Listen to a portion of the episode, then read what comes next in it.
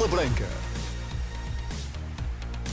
Depois de David Neres, Vlaco pode ser a próxima vítima do Conselho de Disciplina para a Supertaça com o Porto nesta edição. O que pode acontecer e que sucesso pode o Benfica ter num recurso?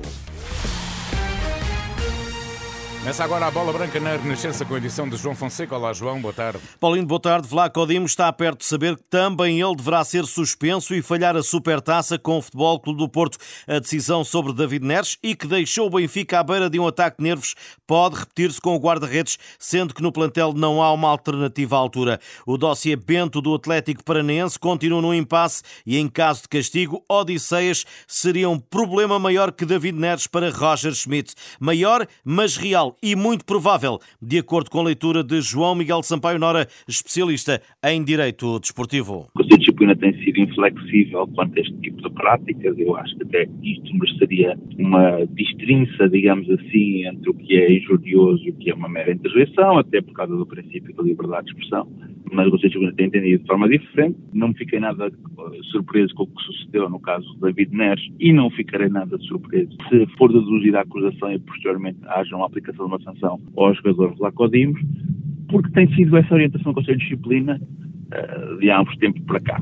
O Benfica anunciou recurso para a decisão que retira Neres da Supertaça e poderá também fazê-lo no caso de haver castigo a Odisseias Vlacodimos. Sampaio Nora lembra casos passados que fizeram jurisprudência e para esta situação o tempo que medeia a apresentação do recurso e a constituição de um colégio arbitral capaz de fechar o processo tem sido a prática normal em todos os processos do TAR desta e de outra natureza. Posso, por exemplo, citar de outra natureza o caso do Paulinho e o caso do Palhinha, que são mais mediáticos.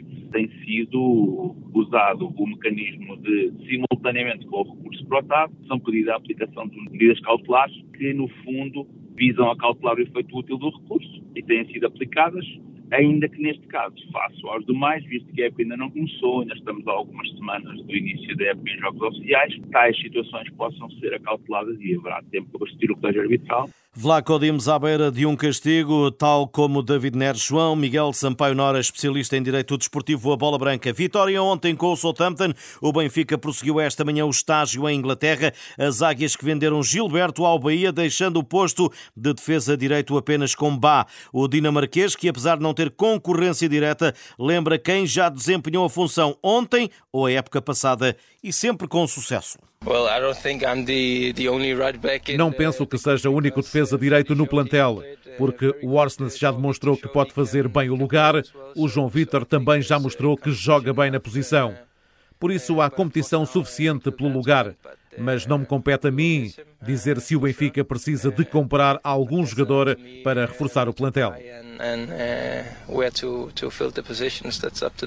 O defesa falou ainda de dois dos reforços do Benfica desta temporada. Kokshu, que defrontou quando esteve no Slavia de Praga, e de Jurasek, seu colega, no emblema checo. O Jurasek é um grande amigo meu, por isso estou muito feliz este ano por ele estar cá. É um jogador fantástico e vai encaixar muito bem na forma como o treinador quer jogar. Para além disso, é uma excelente pessoa. Quanto ao Coxu, joguei quatro vezes esta época contra ele. São dois jogadores fantásticos e, para ser honesto, estou muito feliz por terem assinado com o Benfica e poderem ajudar a equipa.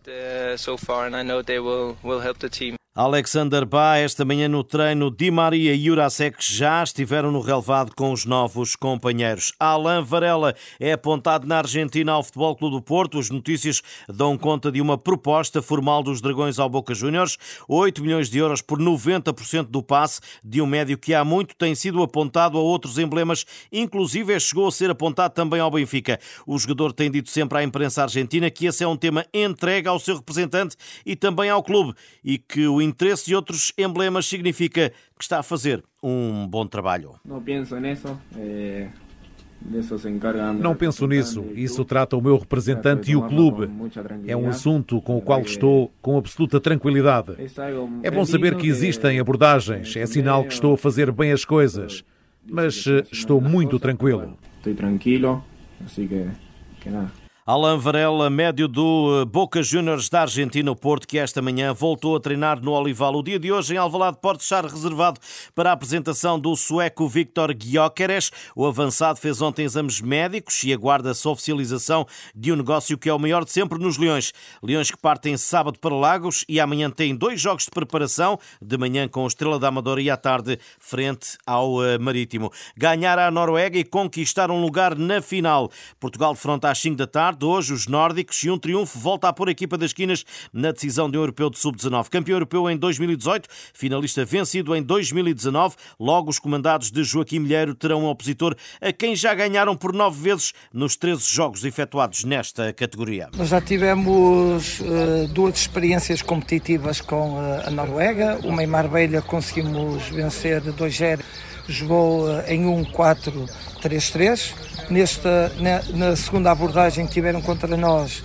no torneio de Lisboa optaram por outra organização estrutural, em um 5-3-2, com equipa bastante baixa, e para conseguirmos desmontar uh, esse bloco compacto da Noruega, compete-nos ter eh, uma grande dinâmica e aproveitar todas as oportunidades por pequenas que elas sejam, para nós conseguirmos agredir o adversário, no sentido de conseguirmos fazer o gol. Joaquim Milheiro, selecionador do Sub-19 de Portugal, Portugal-Noruega, 5 da tarde, jogo das meias finais do Europeu. Faltam 10 dias para a estreia de Portugal no Mundial de Futebol Feminino, será dia 23 com os Países Baixos. Kika Nazaré, Fátima Pinto e Silvia Rebelo ainda estão à margem do grupo em recuperação. Ana Capeta, ao segundo dia, dá conta de uma fase de adaptação a um fuso horário de 11 horas de diferença. Foi muito complicado treinar após a viagem que tivemos.